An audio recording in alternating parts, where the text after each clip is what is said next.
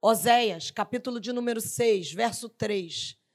Quando a Rose falou comigo, ela disse que vocês estão falando quanto mulheres sobre florescer, né? Mulheres florescendo. E o Espírito Santo começou a falar comigo no meu coração, porque todo mundo quer florescer, né? A gente quer florescer. A gente gosta da estação das flores. Mas a vida é feita de quatro estações. Inevitavelmente, indubitavelmente, você vai ter primavera, verão, outono e inverno. E para a gente prosseguir florescendo, a gente precisa prosseguir em conhecer o Senhor. A gente só floresce quando a gente conhece o Senhor. Você abriu sua Bíblia? Oséias 6, verso 3. Diz assim: Conheçamos e prossigamos em conhecer o Senhor. Eu vou repetir. Conheçamos e prossigamos em conhecer o Senhor. Feche os seus olhos comigo, Senhor. Por graça e misericórdia, nesta noite, fala conosco. Transforma-nos de dentro para fora. Trabalha nas nossas mentalidades, como diz a tua palavra. Que mentalidades renovadas possam transformar a cada um de nós, para que através de nós o mundo ao nosso redor seja transformado para a glória do teu nome. Fala conosco. Que toda voz contrária tua nesta noite seja calada em nome de Jesus. Que todo pensamento seja levado cativo à obediência de Cristo. Espírito Santo, tenha liberdade. Em nome de Jesus. Amém. Interessante que essa frase aqui registrada no livro do profeta Oséias, inicialmente o que ela parece, ela parece, segundo os estudiosos, fazer parte de um tipo de cântico de arrependimento. O versículo completo diz assim: Conheçamos e prossigamos em conhecer o Senhor, como a alva, a sua vinda é certa, e ele descerá sobre nós como a chuva, como a chuva serôdia que rega a terra. Eu gosto do versículo inteiro porque diz assim: conheça, mas não para no conhecer, prossiga em conhecer. Porque quando você faz esse movimento, quando eu e você fazemos esse movimento, olha o que o profeta diz: como a alva é certa, ele vai vir. Eu não conheço ninguém que vai dormir à noite, hoje à noite, e diz assim: Senhor, por favor, em nome de Jesus, que amanhã amanheça. Alguém aqui faz essa oração? Fica preocupado se o, se o sol não virar? Porque ainda que o sol apareça entre nuvens, a gente sabe que a alva é certa. E olha o que este versículo está dizendo para a gente. Se eu conhecer e prosseguir em conhecer, do mesmo jeito que a alva é certa, ele virá. Ei, presta atenção, ele virá até você. Ele chegará na sua vida e vai descer sobre nós como chuva. E ele diz chuva serôdia. A chuva serôdia é a chuva que desce no período da primavera em Israel, de maneira que rega a terra para que haja um florescer. Olha que coisa linda! Ele virá tão certo como a alva sobre a sua vida, e essa chuva vai descer e vai regar a sua vida e a minha vida, de maneira que nós iremos florescer. Mas há uma condição. Qual é a condição? Conhecer e prosseguir em conhecer. É bem verdade que esse versículo ele está dentro de um texto que é mais difícil de interpretação. Expositores bíblicos aí se dividem quanto ao propósito dessa declaração. Embora todos eles concordem que a máxima é absolutamente verdadeira. Ou é? Que máxima é essa? Que eu acabei de dizer. Conheça e prossiga em conhecer. Veja, esse deve ser o seu objetivo e o meu objetivo. Qual o nosso objetivo de vida? Conhecer e prosseguir em conhecer. É ato contínuo. Não para, não acaba. Marcela, tenho 20 anos de crente. Prossiga em conhecer. Não pare. Marcela, estou no meio de uma batalha. Prossiga em conhecer. Marcela, estou no momento de maior alegria da minha vida. Prossiga em conhecer. Não existe permissão para parar.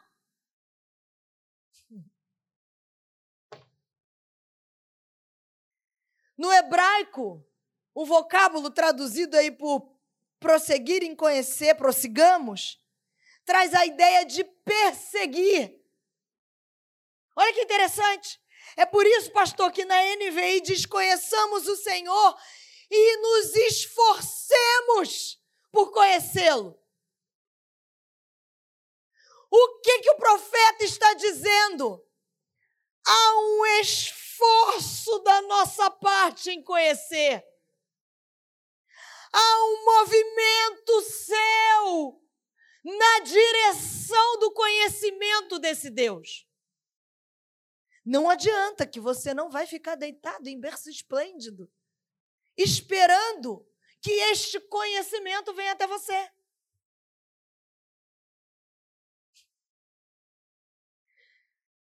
Aí eu me lembro do povo no deserto, lembra? Deus convoca, diz a Moisés, que todo o povo fosse lá, que Deus iria se apresentar a eles. Você lembra o que aconteceu? A Bíblia conta que o Senhor chegou.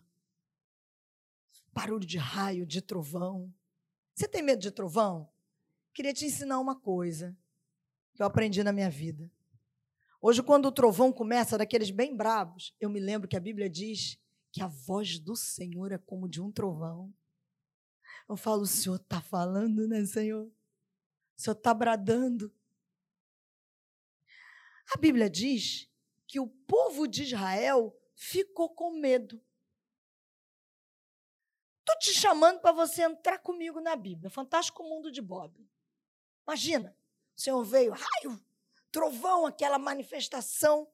Estou ficando maluca, não, embora seja meio. A crente, a gente não é muito normal. Mas é o que a Bíblia nos mostra. Aí sabe o que, que o povo disse para Moisés? Vai, Moisés, você, para que a gente não morra. Vai lá você e fala. Quantos de nós hoje, depois que o véu do templo se rasgou de alto a baixo, e eu gosto sempre de dizer isso, porque veio na direção do Pai, na nossa direção, ele querendo se revelar a nós, a gente age como o povo de Israel e diz: vai lá, pastores, vão vocês, sacrifiquem vocês e passa para a gente. Aí você entra aqui, pelas portas da igreja, esperando que venha aquela palavra que tem que te encher para uma semana. Que loucura! Olha que doido. Quantas vezes você come por dia? Você não, Alessandra, não se manifesta. Que você vai além.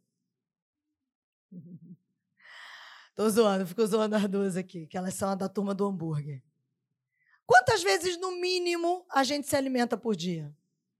Hum? Quanta gente? Pelo menos três, não é isso? Por dia. Quem aqui não. Quem aqui almoçou hoje? Levanta a mão aí. Quando você chegar em casa, você vai comer alguma coisa? Vai? A barriga já está dando a roncadinha? Mais ou menos? Por que é que você quer se alimentar do seu alimento espiritual só no domingo e voltar para se alimentar no outro domingo? É uma questão de sobrevivência. Cara da Mayara. É uma questão de sobrevivência. Mas a gente repete o que o povo de Israel disse para Moisés: sacrifica você. e traz para a gente pronto. Quando o alvo do Senhor está aqui, Antigo Testamento. Sempre foi. Me conheça e prossiga em me conhecer. Sabe por quê? Tão certo como a alva vem, eu vou me revelar para você. Sabe por que você não tem grandes revelações de quem ele é? Porque você não se esforça em conhecê-lo e em prosseguir em conhecê-lo. Estou chateado com você, não. Estou chateado com Satanás. Com ele eu tenho raiva o tempo inteiro, nem chateado, tenho raiva mesmo. Mas sabe por que você está falando isso? Porque está cada vez mais claro para mim que ele está trabalhando de uma maneira na nossa mentalidade para deixar a gente acostumadão, sentadão no banco, enquanto ele está aprontando a maior arruaça e levando tudo que é de mais precioso nosso. Está na hora, mãe, de você ter uma ira santa e dizer: Satanás, na minha casa não. Meus filhos são do Senhor. Eu não criei filho para o inferno. Se levanta, mãe. Se levanta, pai. Está entregando de bandeja. Tudo bem que chega um momento que eles crescem e a decisão é deles, mas você é autoridade espiritual no seu lar, então briga no joelho. Chama Satanás para a mão. E eu quero te dizer uma coisa, nessa aí, ó, você já é mais do que vitorioso, porque Jesus já disse que você já é. Mas o povo disse para Moisés assim: vai você, Moisés. Sacrifica você para que a gente não morra. Onde você quer chegar, Marcela? É que toda vez que Deus fala com a gente, alguma coisa vai morrer na gente. Vou repetir para você. Toda vez que Deus fala conosco, alguma coisa tem que morrer. Porque Ele nos revela para nós mesmos. Por isso que Davi mesmo no Antigo Testamento ele diz, ele dizia: "Sonda-me, Senhor". Sabe o que é isso? Me revela para mim mesmo. E quando você está ocupado pedindo a Deus para te revelar para você mesmo e Ele revela, e isso é diário, você não tem nem tempo para olhar a revelação do irmão. Você não está preocupado com o que o outro está fazendo, deixa de fazer. Acabou, porque ele está mostrando você para você mesmo. Esse processo chama-se santificação. Acontece no âmbito da alma. O que é a alma, gente? Sede das nossas emoções, sede dos nossos sentimentos, sede da nossa inteligência, sede do nosso pensamento. Tudo onde Satanás está atacando. Aí, o que, que acontece? Nós estamos vivendo um tempo. É triste isso, gente. De crentes, novas criaturas, mas que não vivem à altura da nova criatura. Não adianta dizer que é a nova criatura se não viver à altura da nova criatura. O apóstolo Paulo disse: Fui santificado estou sendo santificado e serei santificado. O que, que ele está dizendo? Justificação, santificação, glorificação. Justificação acontece aonde, gente? Pastor, cadê os dois reais? Lá na Escola Bíblica Dominical de Jovens, eles me extorquem com chocolate. A justificação acontece no âmbito do nosso espírito. É um evento. Quando você recebe Jesus como seu único e suficiente Salvador, espírito justificado. Acabou. Agora, a nossa alma, ela precisa passar pelo processo de santificação, que é contínuo, até o dia em que Jesus vier ou nos chamar, nos levar a todos, que a trombeta soar, quando ele me chamar pessoalmente. Glorificação, corpo. Eu aguardo por esse dia, você não? Esse corpo aqui, ó. Olhei meu tio, ele ficou emocionado quando eu vejo meu tio. Ainda não tinha visto meu tio aqui. Ele sabe o quanto eu amo, quanto ele é fundamental nesse processo do meu pai. Aí, olhando para ele, eu lembrei, corpo glorificado. O meu pai, que é quase oco dentro dele, meu pai é uma pessoa oca, né? Dentro dele. Glorificação vai ser transformado. Já parou para pensar o que, que significa a glorificação do nosso corpo? É que a gente não para para pensar. Rapaz, a gente vai atravessar a parede. Aí tu gosta da Marvel, né? Jesus é muito mais do que a Marvel. Só que até lá, a nossa alma precisa passar pelo processo de santificação.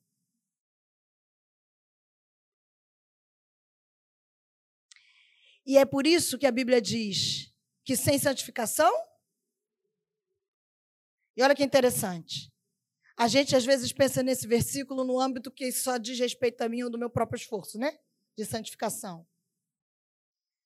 Mas veja, se você não for um cristão, uma nova criatura, que conhece e prossegue em conhecer o Senhor, para estar tá passando por um processo de santificação contínua, as pessoas do seu convívio não verão a Deus através de você.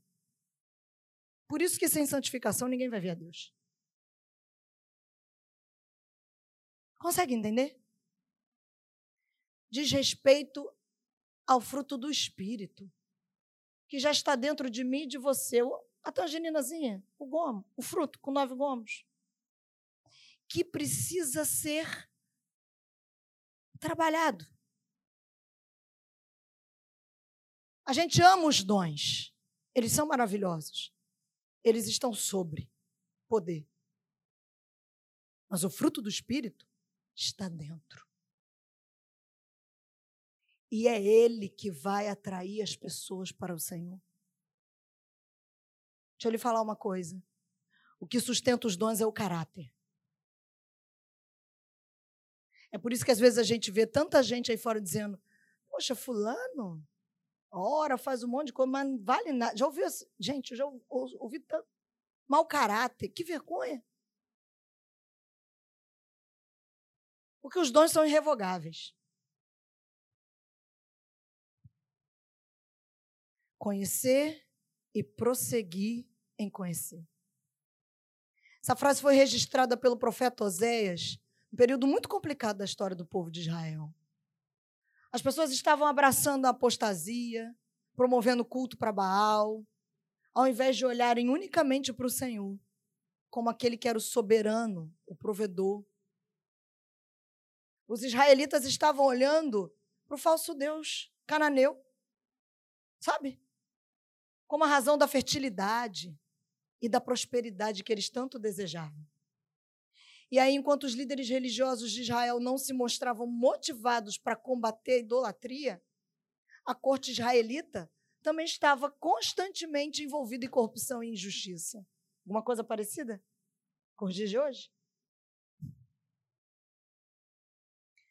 Uma palavra que definia bem aquele ambiente era imoralidade.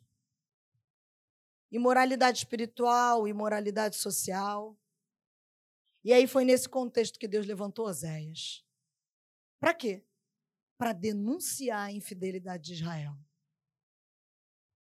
Inclusive, a própria vida familiar de Oséias serviu como uma analogia aí do relacionamento entre o Senhor, que era o marido bom, e Israel, a esposa infiel.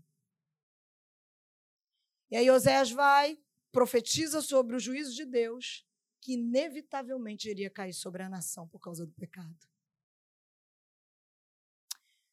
Conheçamos e prossigamos em conhecer o Senhor, foi o que Oséias disse. Alguns estudiosos entendem essa declaração como uma conclamação feita pelo próprio profeta, com o objetivo de fazer com que o povo se voltasse novamente para o Senhor. Sabe? Enfatizar a necessidade do arrependimento e da conversão, para que Deus pudesse responder com misericórdia e sarar as feridas da nação. Conheçamos e prossigamos em conhecer o Senhor.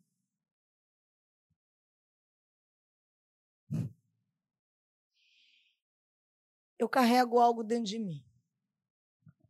Eu entendo que nós somos a igreja dos últimos tempos.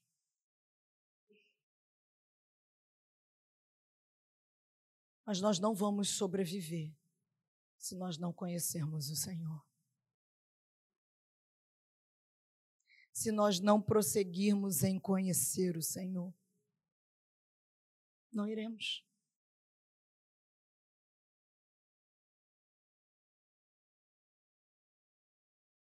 Satanás está brincando nessa área aqui, ó. Na área da mentalidade.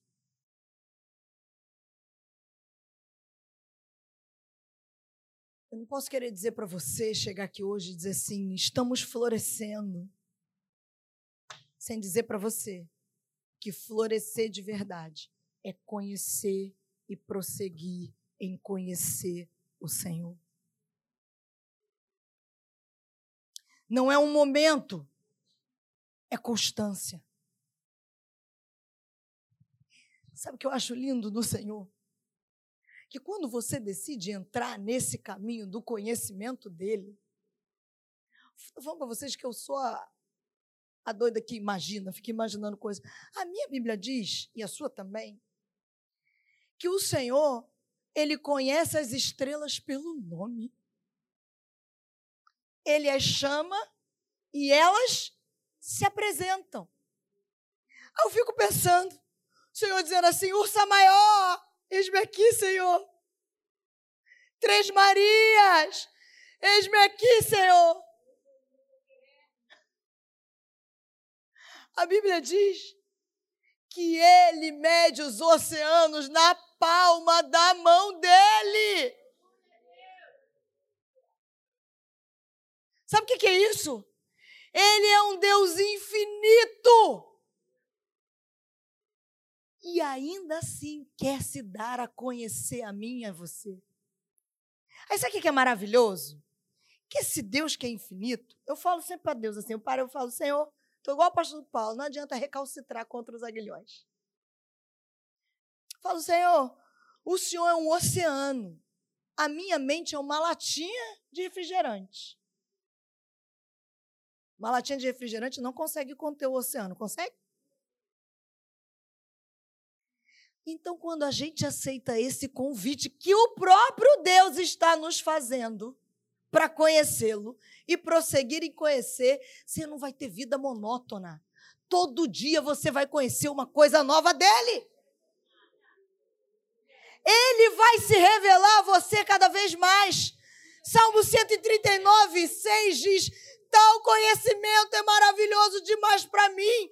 É tão elevado que eu não posso atingir. Essa é a explicação do porquê a gente tem que prosseguir em conhecer.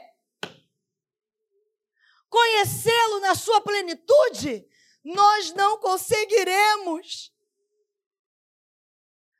mas vai ser algo tão maravilhoso que dia após dia ele vem e diz: Marcela, vem cá, vem cá que eu vou mostrar esse lado para você. Agora vem cá, eu vou mostrar o outro lado. Querido, já parou para pensar? Por que, que a Bíblia diz que 24 horas por dia existem anjos dizendo: Santo, Santo, Santo, Santo é o Senhor dos exércitos? Sabe por quê? Porque não é monótono. Eu fico imaginando na minha mente. E cada hora eles veem algo tão maravilhoso do Senhor que eles abrem a boca para dizer: Santo, Santo, Santo, Ele é inesgotável, Ele é infinito, Ele é poderoso, Ele é tremendo, Ele é maravilhoso e Ele quer derramar fome e sede sobre você. Mas é preciso dar um passo. Existe um processo humano. Meu pai, quando era pequena, nova, né? Para não dizer pequena, que eu ainda sou. Ele brincava e ele dizia assim: quando você vem falar alguma coisa, minha carteira treme. Falei, que maldade. Aí ele dizia que o sobrenome dele virou pai compra.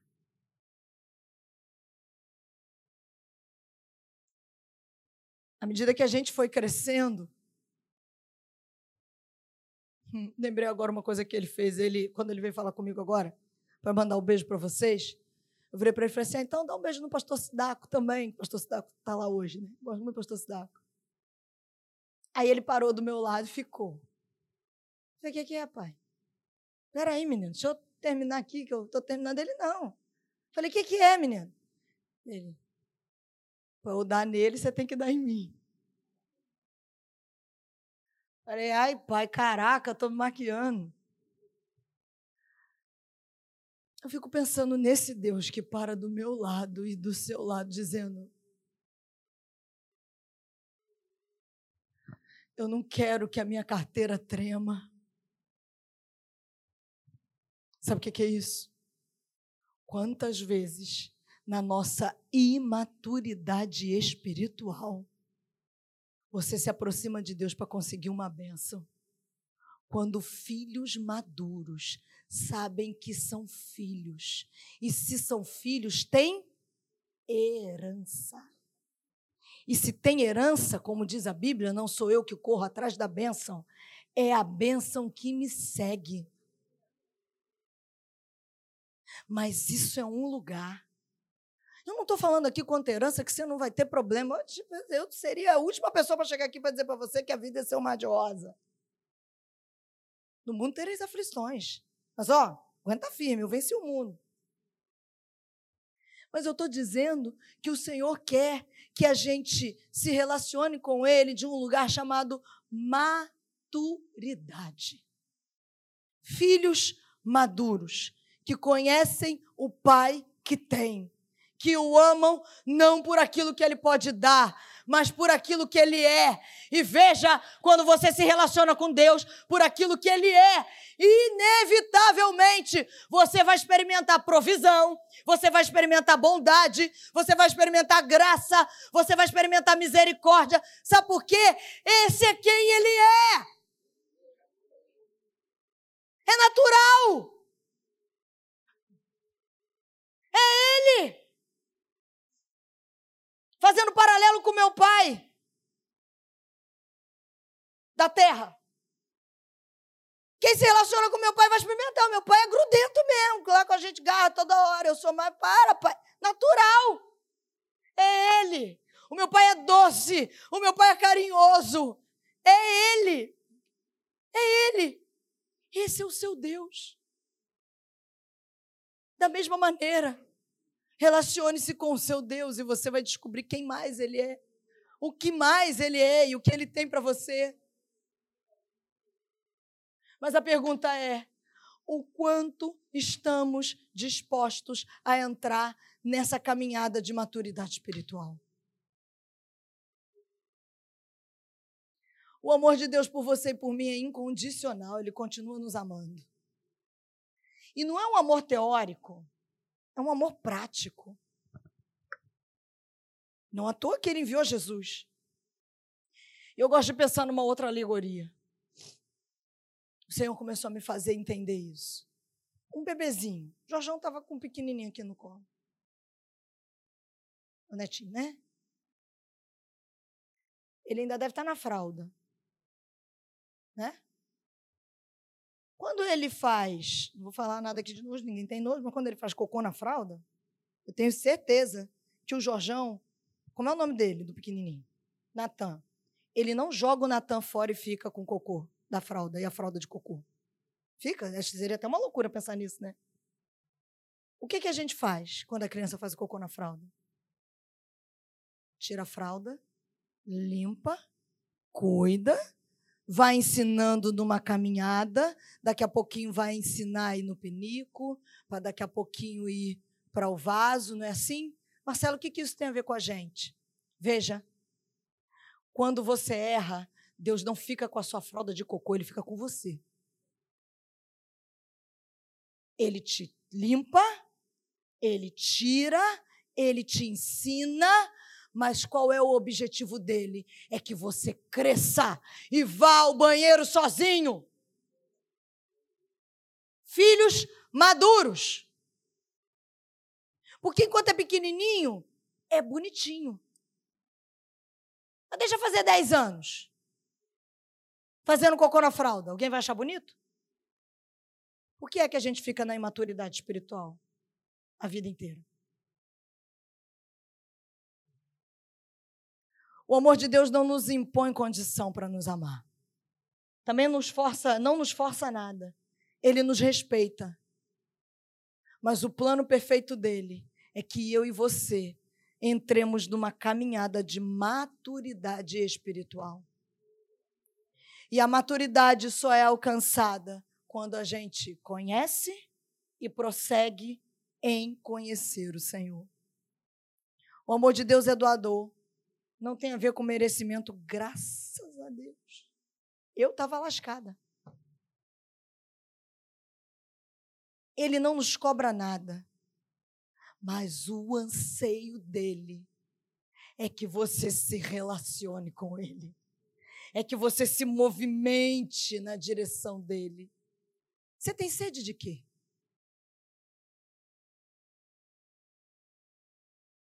Eu pedi à equipe de louvor que possa vir. Só a equipe de louvor se movimenta aqui. Me ajuda aqui no teclado. Você tem sede de quê? Fica aqui comigo. Só a equipe de louvor se movimenta. Olha para mim.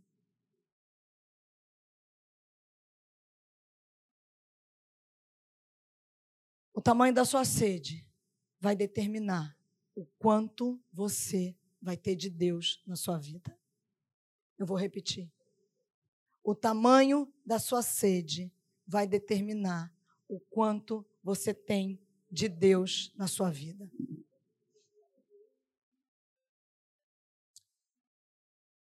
Florescer. Todo mundo quer.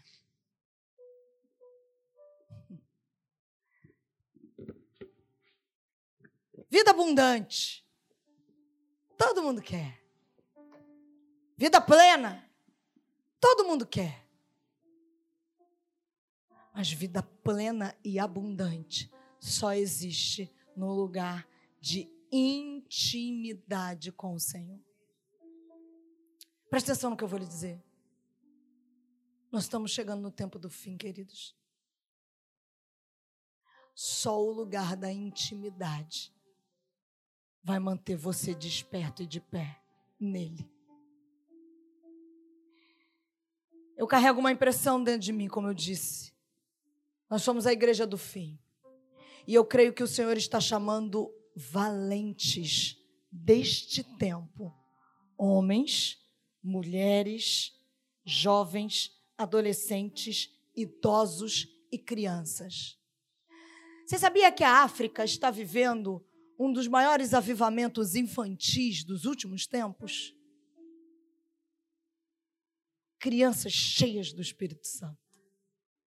Crianças estão orando e homens e mulheres estão sendo curados. Idosos. Quem foi que disse que acabou, né, Paulo?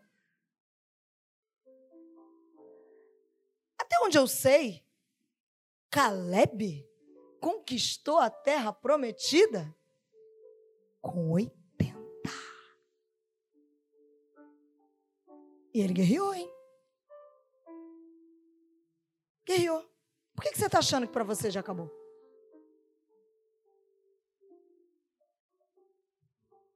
Adolescentes. Samuel começou aos 12. E olha que ele estava do lado de Ofne e Finéias, hein? Mas ele estava disponível para ouvir a voz do Senhor.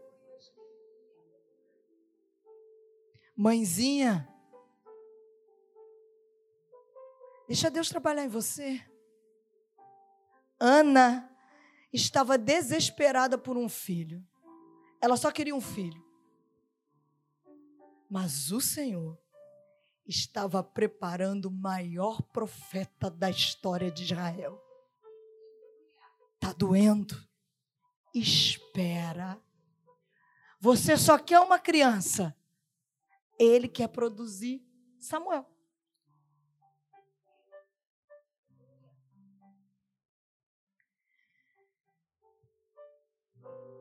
Uma vida de milagres diários. Não estou falando de grandes milagres. Pode acontecer. E disso eu posso dizer com propriedade. Diz a Alessandra hoje durante o culto, alguém falou de milagres, ela falou assim: vai lá na rua Santa Luzia, número 30, que tem um monte. Eu estou falando de você ter olhos espirituais abertos, como disse Paulo, lá em Colossenses, os olhos do coração abertos, para que você perceba os milagres do Senhor na sua vida, em todo o tempo. E aí, quando esse novo nível que está esperando por você chegar, você estará desperto, desperta com intencionalidade. Eu vou repetir.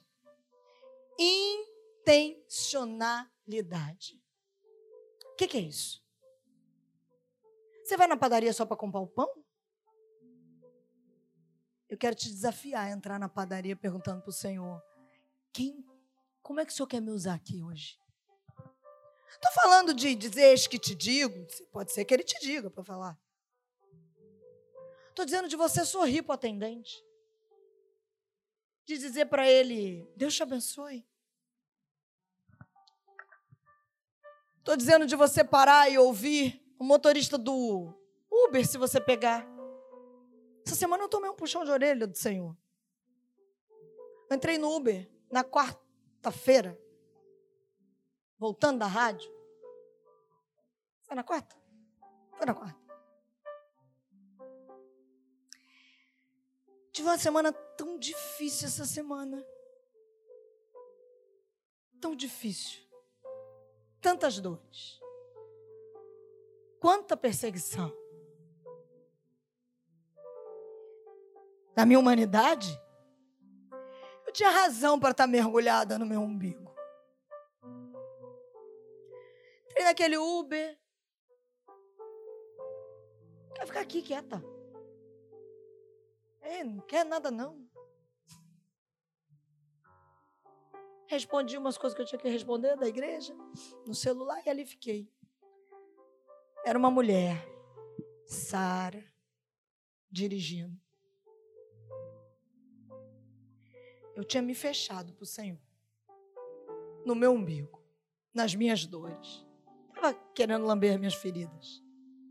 Quem nunca? Aquela mulher parou na porta da minha casa. Ela olhou para mim e disse assim: Que vergonha. Eu estou com o coração pesado desde a hora que você entrou aqui. Eu queria compartilhar com você e ela começou a falar os problemas com a filha dela. A mulher estava num drama. Aí o Espírito Santo começou a falar assim para mim: Você entrou na sua bolha, né? Tá aí reclamando as suas dores. Tive que fazer a mulher abrir a boca para poder te falar tudo. Eu pedi desculpa ao Senhor orei com ela, fiz o que o Espírito Santo mandou que fosse feito, saí daquele carro envergonhada.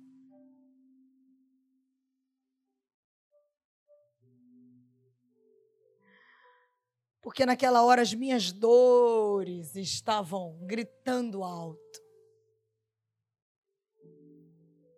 E eu deixei de ser intencional. Aí ele me disse assim: Você não canta? Deixa eu te usar para curar. Enquanto eu te uso, eu cuido de tudo que te faz chorar.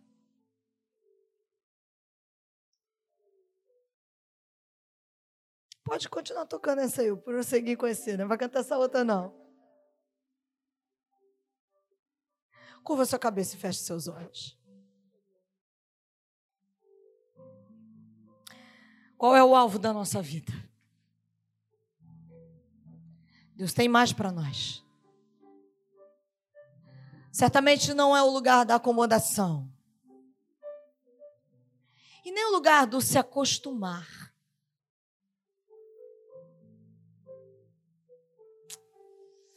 O que Deus tem para mim e para você é um lugar de um relacionamento crescente, contínuo. O desejo de conhecê-lo intimamente. E aí a gente vai florescendo. Quanto mais eu conheço, mais o meu coração pulsa pelo que pulsa o coração dele. O pastor Paulo cantava: Toque por mim, Espírito Santo, toque por mim. Sejam as minhas mãos, sejam os meus pés. Queridos de cabeças curvadas e de olhos fechados, Deus tem o poder para fazer e operar da maneira que Ele quiser, mas Ele escolheu contar comigo e com você. Neste tempo, nesta terra. Deus não te criou para ficar pagando boleto até o dia que Ele te chamar para viver com Ele. Paga o boleto, tá, gente? Por favor. Mas Ele não te chamou para isso, Ele te chamou para muito mais. Mas a gente só vai chegar nesse lugar se a gente prosseguir em conhecer.